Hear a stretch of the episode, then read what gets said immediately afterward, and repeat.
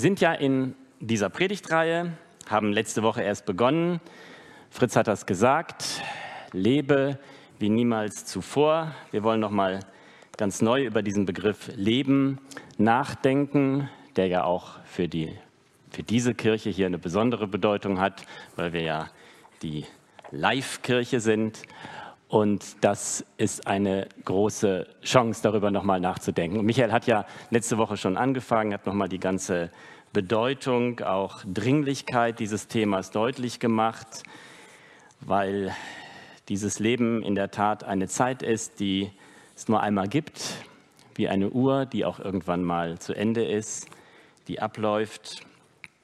Und er hat aufgezeigt, welche Perspektive uns Gott für dieses Leben und darüber hinaus gibt. Und ich möchte jetzt noch mal ein bisschen weiter einsteigen mit der Frage, was macht dieses Leben denn zu einem richtigen, zu einem Leben, zu einem lebendigen Leben.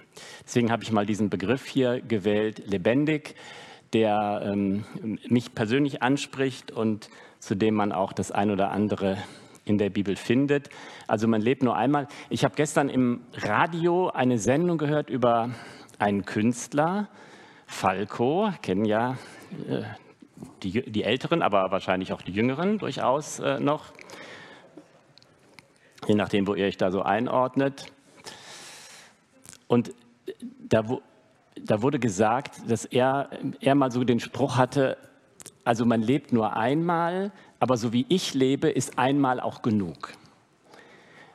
So wie ich lebe, ist einmal auch genug. Gut, er ist mit 40 Jahren äh, an, einem, an einem Autounfall gestorben mit einer großen Dosis von Substanzen im Blut, die da natürlicherweise nicht vorkommen. Ob das jetzt so war oder nicht, das, da, da will ich mir gar kein Urteil erlauben, aber mich hat das schon irgendwo angesprochen. Man lebt nur einmal und so wie ich lebe, ist einmal auch genug.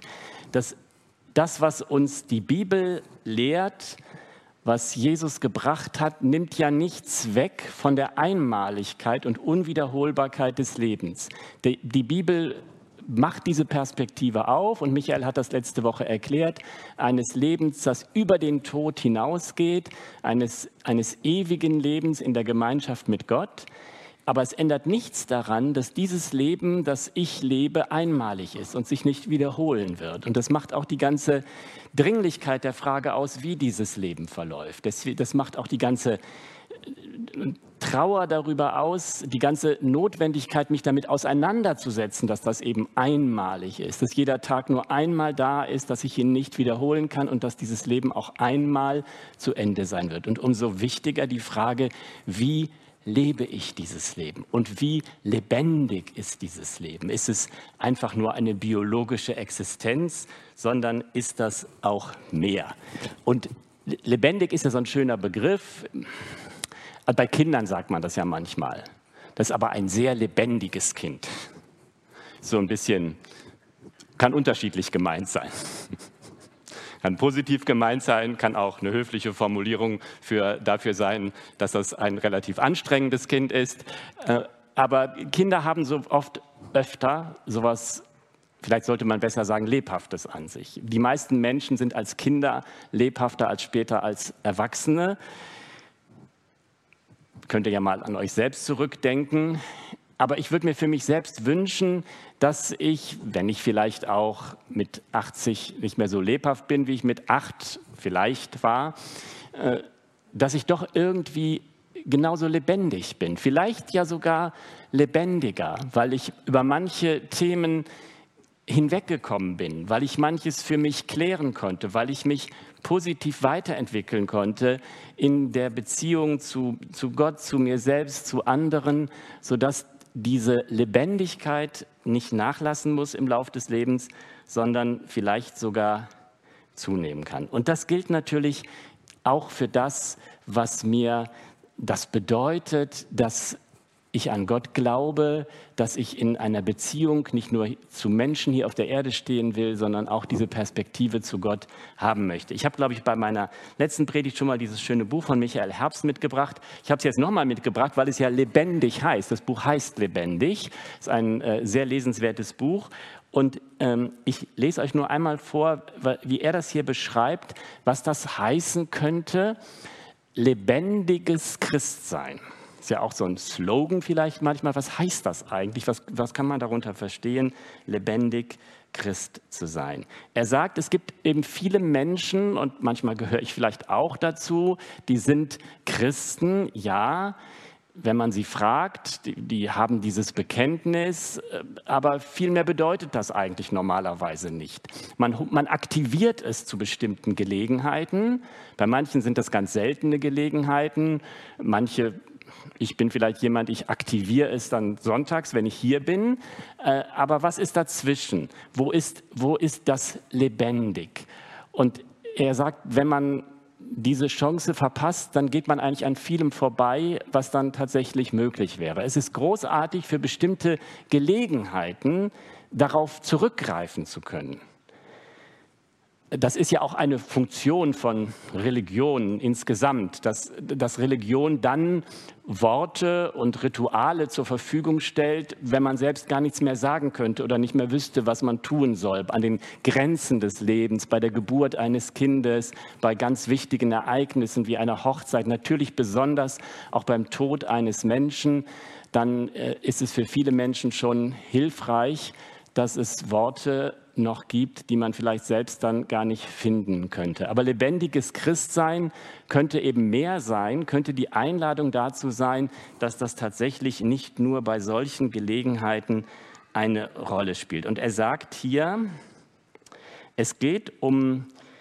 das Geschenk, mit Gott im Alltag verbunden zu sein, sein Ohr zu haben, seine Weisungen zu hören, seine Ermutigung zu erleben, jeden Morgen neu mit ihm anzufangen, allmählich zum Guten verwandelt zu werden, im Scheitern Trost zu erleben. Es geht bei einem lebendigen Christsein um dieses alltägliche Leben mit Gott. Das Leben mit Gott im Alltag steht uns offen. Wir verpassen so viel, wenn wir daran vorübergehen. Vielleicht geht es vor allem um die Sehnsucht. Die Sehnsucht nach der lebendigen Beziehung des Jüngers oder der Jüngerin zum Meister, des Sohnes oder der Tochter zum Vater, des Geschöpfes zum Schöpfer. Eine schöne Beschreibung, die, wenn ich sie lese, in mir auch ein Stück diese Sehnsucht nochmal wach macht, zu sagen, ja, ich möchte eigentlich gerne in dieser Art und Weise lebendig sein und dann auch erleben, dass das mein ganzes Leben verändert und lebendig macht. Ich habe ein paar Dinge so in der Bibel gefunden zu diesem Thema. Man kann darüber ganz viel sagen, das schaffen wir heute nicht, aber ein paar Gedanken möchte ich mit euch teilen.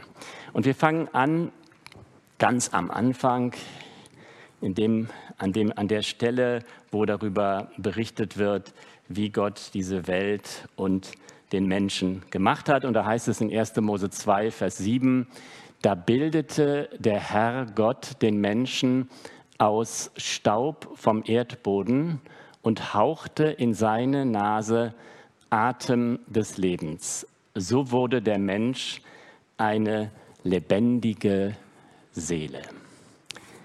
Das steht ganz am Anfang der Bibel, dieser Begriff der Mensch wurde eine lebendige Seele. Und ich glaube, das hat mehr zu bedeuten als die Tatsache, dass das eben vorher ein, ein Haufen Staub war und sich dann plötzlich bewegt hat und geatmet hat. Da will uns schon der biblische Autor mehr sagen. Ich glaube, vor allen Dingen wird damit deutlich, ich bin dazu geschaffen. Ich bin tatsächlich dazu bestimmt, richtig lebendig zu sein und voller Leben zu sein. So hat Gott sich das vorgestellt. Das ist deswegen ist diese Sehnsucht in mir, wenn ich die denn mal spüre, eine Sehnsucht, die schon von Anfang an in mir, in mich hineinprogrammiert ist. So hat Gott sich das vorgestellt. Und deswegen ist es vielleicht wichtig, sich ab und zu zu fragen, wie lebendig bin ich denn noch?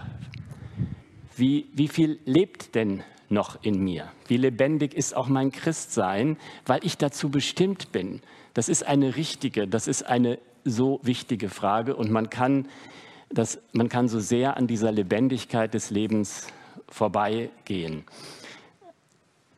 Es gibt ein, einen berühmten Roman von Christa Wolf, eine der großen Schriftstellerinnen der, der DDR. Und ihr erster, erfolgreichster Roman hieß Der geteilte Himmel äh, und spielt so in den 60er Jahren in der DDR. Und einer der, eine der Hauptfiguren lebt bei seinen Eltern noch. Das war ja damals auch noch viel, viel üblicher. Heute ist es auch wieder üblich, aber damals hatte das andere Gründe, äh, dass man lange bei den Eltern lebte. Äh, das fanden viele damals nicht so schön, wie heute das Jugendliche und junge Erwachsene empfinden, weil das Verhältnis äh, von Eltern und Kindern damals häufig schlechter war.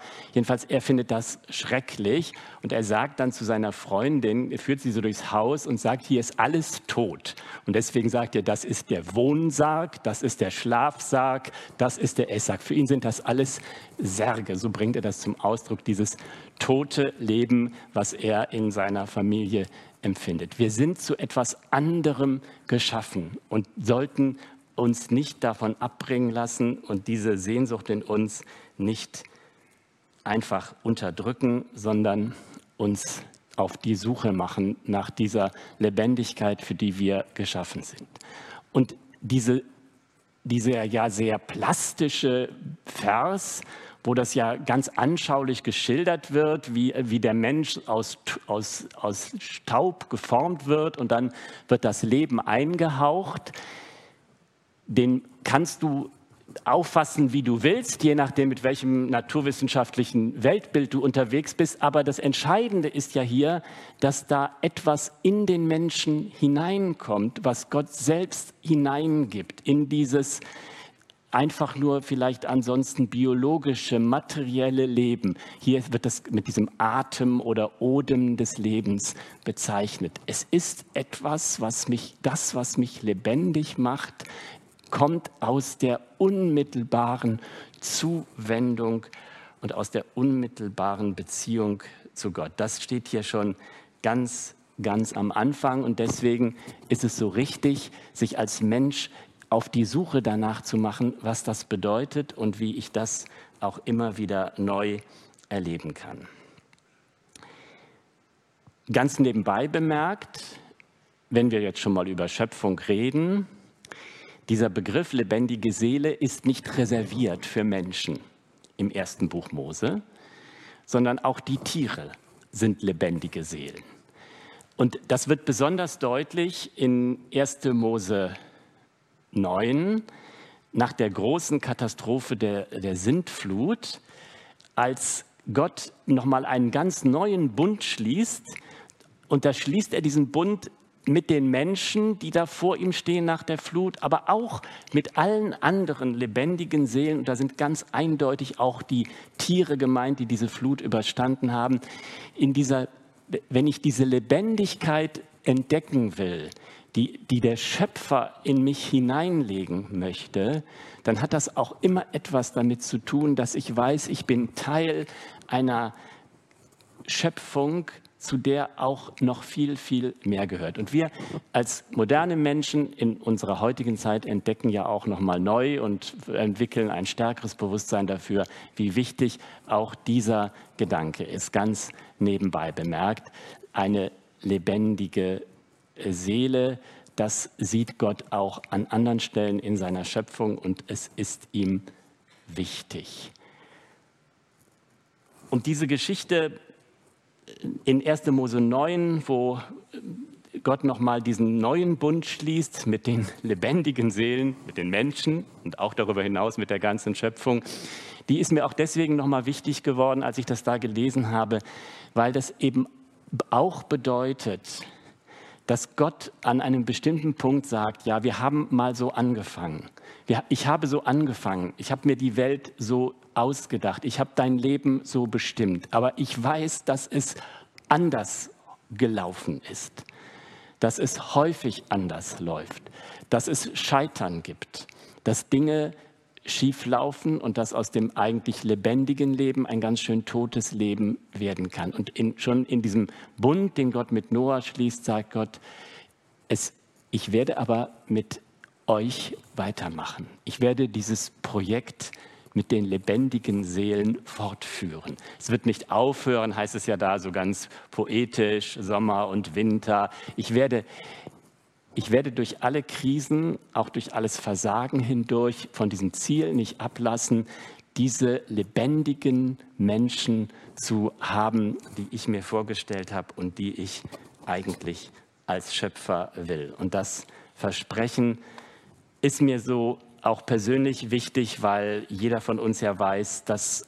dass man sich auch mal in Phasen befindet, wo das vielleicht ganz, ganz anders aussieht. Ich weiß nicht, an welchem Punkt du im Moment bist, aber es ist immer wieder gut daran zu denken, über diesem Leben steht dieser Schöpfergott, der diesen Plan mit mir hat und mir auch zeigt, wie das gelingen kann. Ja, und dann kommen wir natürlich, wenn wir jetzt über lebendiges Menschsein, lebendiges Christsein sprechen, nicht daran vorbei, auch auf diesen Gott selber zu gucken. Und dann stellt man fest, dass es in der Bibel auch diesen feststehenden Begriff gibt, der lebendige Gott. Ich habe euch hier mal einen ganz schönen Vers aus Psalm 42, Vers 3 mitgebracht. Meine Seele dürstet nach Gott, nach dem lebendigen Gott. Kommt zum ersten Mal, wenn ich das richtig gesehen habe, erst im fünften Buch Mose vor. Also eigentlich schon relativ spät, da ist schon ganz viel vorher über Gott gesagt worden. Im fünften Buch Mose wird ja nochmal ein ganz neuer Ton angeschlagen in der Art, wie über das Verhältnis zwischen Gott und Menschen und über die Geschichte Gottes mit den Menschen gesprochen wird. Ein Ton, der sich dann durchzieht über die gesamte Geschichtsschreibung, die dann noch folgt im Alten Testament. Und da ähm, gibt es diesen Moment, wo zurückgeblickt wird auf die Begegnung, die das Volk Gottes hatte am Sinai, als Gott ihnen das Gesetz gegeben hat und äh, in einer sehr eindrucksvollen Weise im Feuer erschienen ist. Und da sagen die Menschen, wie kann das sein, dass wir dass wir dem lebendigen, dass wir den lebendigen Gott gehört haben und trotzdem am Leben bleiben konnten. Da kommt dieses Wort zum ersten Mal vor, der lebendige Gott. Vielleicht aus diesem Erlebnis heraus, dass sie, dass das Volk Israel damals hatte von dieser unendlichen Präsenz und Macht und Heiligkeit dieses Gottes, den man ja nicht sehen konnte, aber der trotzdem der eigentlich lebendige Gott war. Und das ist vielleicht auch natürlich das Erste, was das erstmal an sich bedeutet, wenn in der Bibel davon geredet wird, der lebendige Gott, dann heißt das natürlich zunächst mal, es gibt viele andere, in Anführungszeichen, Götter, die sind aber eben nicht lebendig. Das sind tote Götter, also Götter zum Beispiel aus Holz, aus Stein, was man damals so hatte. Und das findet man auch an, an vielen Stellen dann im Alten Testament wieder, besonders schön einmal beim Propheten Habakuk, der eben sagt, es ist ein Stück, ein Stück Holz, das ein, ein, ein Stück Gold, das man äh, vielleicht gemacht hat, das dann irgendwie zum Leben erwecken zu wollen. Wach auf, wenn man, wenn man zu einem Stück Holz sagt, wach auf und zu einem toten Stein werde lebendig, kann denn ein solcher Götze einen guten Rat erteilen? Er ist mit Gold und Silber überzogen, aber er hat kein Leben in sich. Habakkuk 2, Vers 19 und dem Volk Israel war es wichtig zu sagen, wir haben einen lebendigen Gott. Vielleicht sagen wir, okay, das ist jetzt nicht so mein Thema. Hausgötzen haben wir äh, nicht mehr so hier in unserer Kultur. Aber ich glaube, dass wir schon alle natürlich wissen, welche Bedeutung tote Götzen auch bis heute in unserem Leben spielen. Und das ist natürlich vor allen Dingen das, was es schon immer war, nämlich Geld und Besitz. Und davon ist, glaube ich, auch niemand so ganz frei von diesem toten Götzen. Wie viel bedeutet das für mich? Auf meinen Kontostand zu gucken, meine Versicherungen durchzublättern, wie viel Sicherheit gibt mir das, wie viel Wünsche knüpfen sich an materielle Dinge. Das ist ja auch nicht alles falsch und schlecht und dass man irgendwie das Geld im Leben zusammenhält, das soll ja auch so sein. Aber als Christ gucke ich natürlich auf ein Vorbild, auf einen Meister, auf Jesus, der in beeindruckender Weise davon komplett frei war, sich von dieser Frage nach dem Materiellen bestimmen oder beherrschen zu lassen. Und ich glaube, davon darf ich mich immer wieder neu herausfordern lassen, weil die Bibel natürlich auch ganz klar sagt, es, es gibt diese Orientierung und diese innerliche Bindung in mir immer nur einmal. wenn ich an eine bestimmte Sache gebunden bin, vielleicht ist es bei dir gar nicht in erster Linie Geld oder Materielles, sondern andere Dinge, dann, dann habe ich nicht mehr die Kraft, die gleiche Bindung und das, die gleiche Sicherheit auch in dem Vertrauen auf Gott zu finden. Ich muss mich da irgendwie entscheiden. Und wie großartig ist es zu wissen, es gibt diesen lebendigen Gott. Und das ist ein Gott, der redet. Das war das Urerlebnis im fünften Buch Mose. Das fünfte, in 5. Mose 5 wird das geschildert, dass sie erlebt haben, dass dieser Gott geredet hat. Und noch im Neuen Testament in der großen Predigt, die Stephanus in Apostelgeschichte 7 hält, der erste Märtyrer, der vor seiner Steinigung noch einmal in einer großen Predigt das ganze Panorama der Geschichte Gottes mit den Menschen aufmacht. Da sagt Stephanus über diesen Moment, da hat Gott geredet und das waren lebendige, das waren lebendige Worte, die da gesprochen worden sind. Und dieses Thema spielt ja dann auch im gesamten Neuen Testament eine wichtige Rolle, das lebendige Wort Gottes. Gott redet und Gott tritt in eine Beziehung mit mir ein. Das ist der lebendige Gott. Und dieser lebendige Gott, der redet, ist ein Gott, der Mut macht. Dieser Stephanus, der da stand, er hat einfach die Wahrheit gesagt er hatte diesen Mut. Er hatte diese unendliche Freiheit. Und wenn man die Bibel so durchblättert mit diesem Begriff des lebendigen Gottes, dann findet man Menschen wie zum Beispiel David, noch ganz am Anfang, als er noch quasi ein, ein kleiner Junge war oder ein junger Mann und mitkriegt, dass da dieser Goliath das Volk Gottes angreifen will und es reißt diesen David mit und er tritt vor den König und sagt, was, wie kann das denn sein, dass dieser gottlose Philister die Schlachtreihen des lebendigen Gottes verhöhnt? Das, das gibt ihm den Mut zu sagen, und wenn ihr euch alle wegduckt, ich trete an. Und das gibt ihm auch die Kraft, den Weg zu finden, diesen berühmten Sieg David gegen Goliath zu erringen. Und als viel, viel später der Daniel in der, äh, in der Gefangenschaft in Babylon durchhält und weiter betet, als Beten verboten wird, weil man, weil man nur noch zu einem menschlichen König beten darf, da, wird er, da lässt er sich dafür in diese berühmte Löwengrube werfen. Und der König, der selbst über die ganze Geschichte ja sehr unglücklich ist, weil das seine Ratgeber waren, die das ausgeheckt hatten, kommt am nächsten Morgen zu dieser Grube und ruft mit trauriger Stimme, Daniel, du Diener des lebendigen Gottes, bist du noch am Leben? Und Daniel kann ihm sagen, ja. Er hat, er hat diesen unendlichen Mut, weil, es, weil er weiß, und erlebt hat, es gibt diesen lebendigen Gott. Und das gilt auch für uns. Und dafür habe ich jetzt noch einen Vers für euch aus 1 Timotheus 4, Vers 10.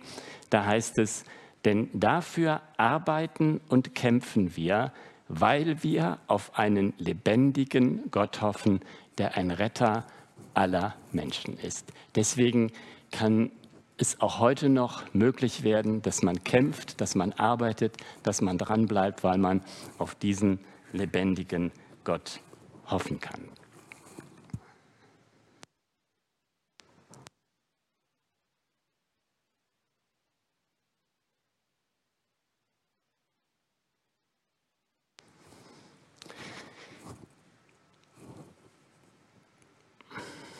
Und dieser lebendige Gott ist dann auch der Gott, der lebendig macht. Ich habe hier noch mal einen Vers aus dem Alten Testament für euch mitgebracht, der auch so eine Formel enthält, die ihr an ganz vielen Stellen in der Bibel wiederfinden könnt.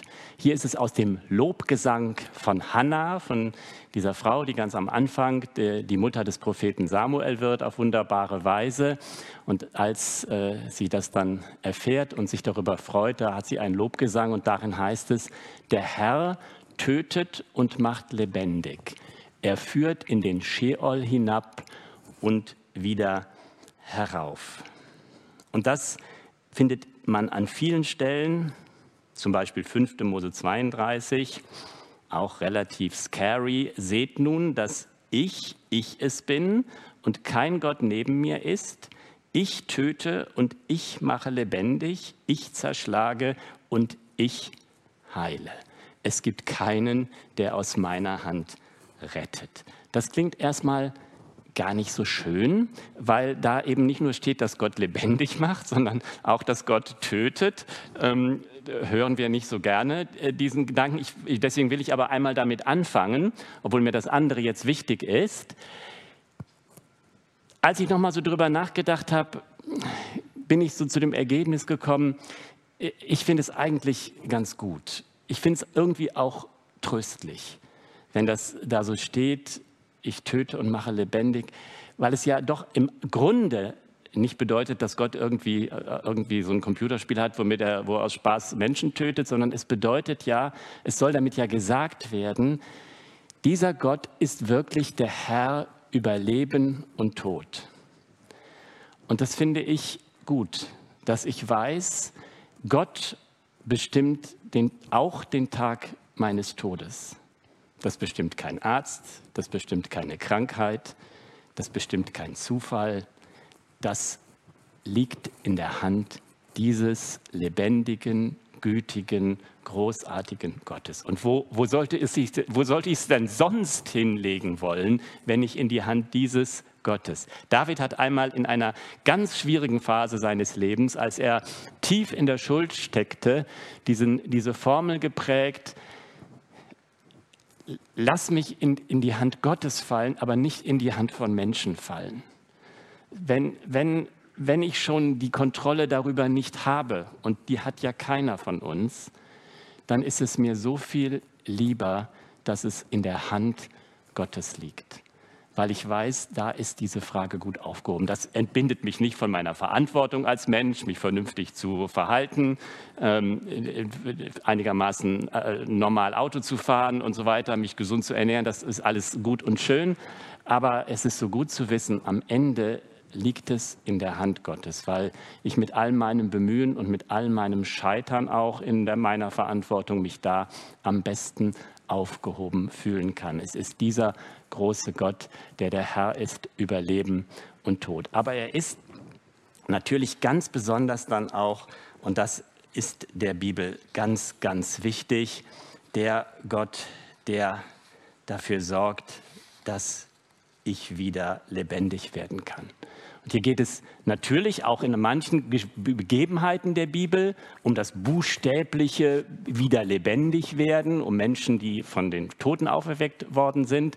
Aber sehr schnell wird deutlich im Neuen Testament, dass es und auch im Alten schon, dass es darum geht, eben dieses Leben, das Gott mir geschenkt hat, neu zu entdecken. Es geht darum, wieder lebendig zu werden in einem Sinne, dass dieses Leben so verläuft, wie ich es mir wünsche, wie Gott es für mich geplant hat. Und das ist das, was Gott tun kann in meinem Leben. Und ähm, wir haben alle von uns aus nicht diese Tendenz und nicht diese Kraft. Auch das gehört ja zum, zu dem dazu, was man sich irgendwann eingestehen muss. Die Bibel sagt es so, es gibt diesen ersten Menschen, Adam, der von Gott geschaffen wurde als, dieses, als diese lebendige Seele, aber die auf diesem Kurs nicht bleiben konnte. Und wir alle entdecken irgendwann, dass es uns nicht anders geht. In Adam sterben alle, sagt das Neue Testament im Römerbrief dann. Und deswegen setzt die Bibel setzt Gott mit Jesus diesem Adam einen neuen Menschen, eine neue, eine neue Richtung entgegen, einen neuen Adam. Und deswegen kann der Apostel Paulus dann schreiben, wie in dem ersten Adam alle sterben, werden in dem zweiten Adam alle lebendig. Der erste Adam, heißt es auch dann, war eine lebendige Seele. Der zweite Adam ist ein lebendig machender Geist. Und deswegen komme ich so gerne hier hin, um mich immer wieder durch den Lobpreis, durch die Gemeinschaft, durch das, was ich höre, dazu einladen zu lassen, in, in diese Reihe, in diese Tendenz, in diese Richtung mit, mit unterwegs zu sein. Und er ist derjenige, der das möglich gemacht hat, weil er sich selbst an sein Leben nicht geklammert hat. Und da kommen wir zu dem allertiefsten Geheimnis, das wir auch schon in den Liedern besungen haben, dass die, dass die Kraft dieses neuen Lebens, das Jesus mit uns teilen möchte, daraus kommt, dass Jesus den, den Weg, den wir eingeschlagen haben, für uns bis zum Ende gegangen ist und für uns gestorben ist. Ich ich war tot und bin wieder lebendig, sagt Jesus ganz am Ende der Bibel in der Offenbarung. Ich bin derjenige, der durch den Tod durchgegangen ist, der die Konsequenz dessen getragen hat, was das bedeutet, wenn man sich als Mensch von Gott losreißt und der dadurch aber auch wieder die Tür aufgemacht hat, die für uns zu einem lebendigen Leben da ist. Ich bin der Lebendige, ich war tot und siehe, ich bin lebendig von Ewigkeit zu Ewigkeit und habe die Schlüssel des Todes und des Hades. Und dem Engel der Gemeinde in Smyrna schreibe, dies sagt der Erste und der Letzte, der tot war und wieder lebendig wurde. Deswegen ist es so gut und so wichtig, dass wir in jedem Gottesdienst hier an das denken, was den eigentlichen Kern des christlichen Glaubens und des christlichen Verständnisses ausmacht. Es gibt so viele gute Dinge, die man hören kann, die man der Bibel auch entnehmen kann. Aber es ist immer wieder wichtig zu verstehen, dass was eigentlich passiert ist, worum es eigentlich geht, ist, dass Jesus am Kreuz diesen Tod gestorben ist und damit alles Tote in meinem Leben überwinden kann.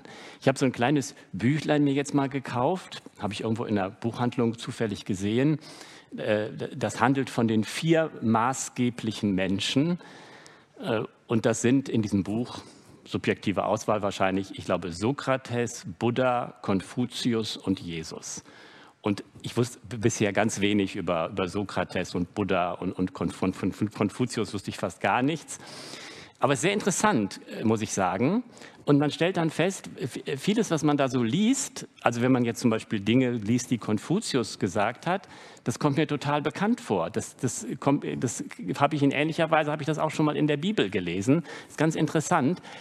Es, es gibt so viele kluge Dinge, die man sagen kann und die Menschen auch entdeckt haben, die auch alle wichtig und hilfreich sind. Aber das ist es nicht das, was, da, was bedeutet, dass eben Jesus nicht einfach nur einer von den maßgebenden Menschen war, sondern das, was Jesus im tiefsten ausmacht, ist, dass er sein Leben an diesem Kreuz gegeben hat und damit in einer ganz tiefen existenziellen Weise auch für mein Leben die Tür wieder neu aufgemacht hat. Er ist der Mann mit dem Schlüssel und das will ich immer wieder neu entdecken. So, und damit machen wir auch Schluss mit einem ganz wunderbaren Vers aus nochmal dem Neuen Testament und der handelt von diesem Bild, das vielleicht vieles von dem, was wir jetzt so miteinander bedacht haben, auch zusammenfasst, das lebendige Wasser. Ich will dem Durstigen geben von der Quelle des lebendigen Wassers umsonst. Das steht ganz am Ende der Bibel, sozusagen fast schon das Schlusswort, fast schon das Fazit. Und wir haben jetzt nicht mehr die Zeit, das alles im Einzelnen durchzugehen, was dieses lebendige Wasser bedeutet. Aber ich möchte mich immer wieder einladen lassen dazu. Es hat ganz viel mit Durst, mit Sehnsucht zu tun. Und Jesus hat ja selbst einmal mit einer Frau an einem Brunnen gesessen und mit ihr das durchgesprochen, was das für das Leben bedeutet, wenn man sich neu öffnet für diese Quelle, die die Beziehung zu Gott im Leben bedeuten kann. Ich will dem durstigen Leben geben von der Quelle des lebendigen Wassers umsonst. Es ist gut, dass wir heute nicht Schluss machen mit dem Thema Leben, denn es gibt noch viel mehr darüber zu sagen. Ich möchte jetzt aber für heute es dabei gut sein lassen und hier diese letzte Folie mal überspringen. Ich will euch nur sagen, es gibt noch viel, viel mehr zu entdecken zu diesem Thema. Es gibt in der Bibel das lebendige Brot, das lebendige Wort, haben wir schon gesagt, die lebendige Hoffnung, den lebendigen Weg. Es gibt auch lebendige Steine und ein lebendiges Opfer. Vielleicht habt ihr Lust, selbst mal ähm, durch eure Bibel zu blättern und diese Dinge zu sehen. Vielleicht haben wir auch irgendwann mal Gelegenheit, diese Dinge noch ein bisschen weiter zu vertiefen und uns mit diesen ganz starken Bildern zu beschäftigen, die die Bibel uns an dieser Stelle auch gibt. Ich mache jetzt äh, an dieser Stelle Schluss. Vielleicht können wir noch zusammen beten und äh, diesem Gott noch mal ein Stück öffnen, der unser Leben tatsächlich lebendig machen möchte. Ihr dürft dazu aufstehen, wenn ihr möchtet.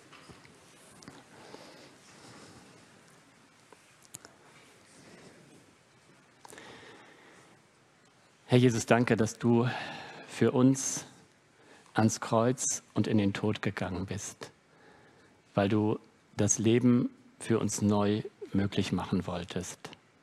Danke, dass du bereit warst, alles aufzugeben, dich ganz hinzugeben, damit wir das Leben neu entdecken können. Frei von Schuld, frei von dem, was uns belastet.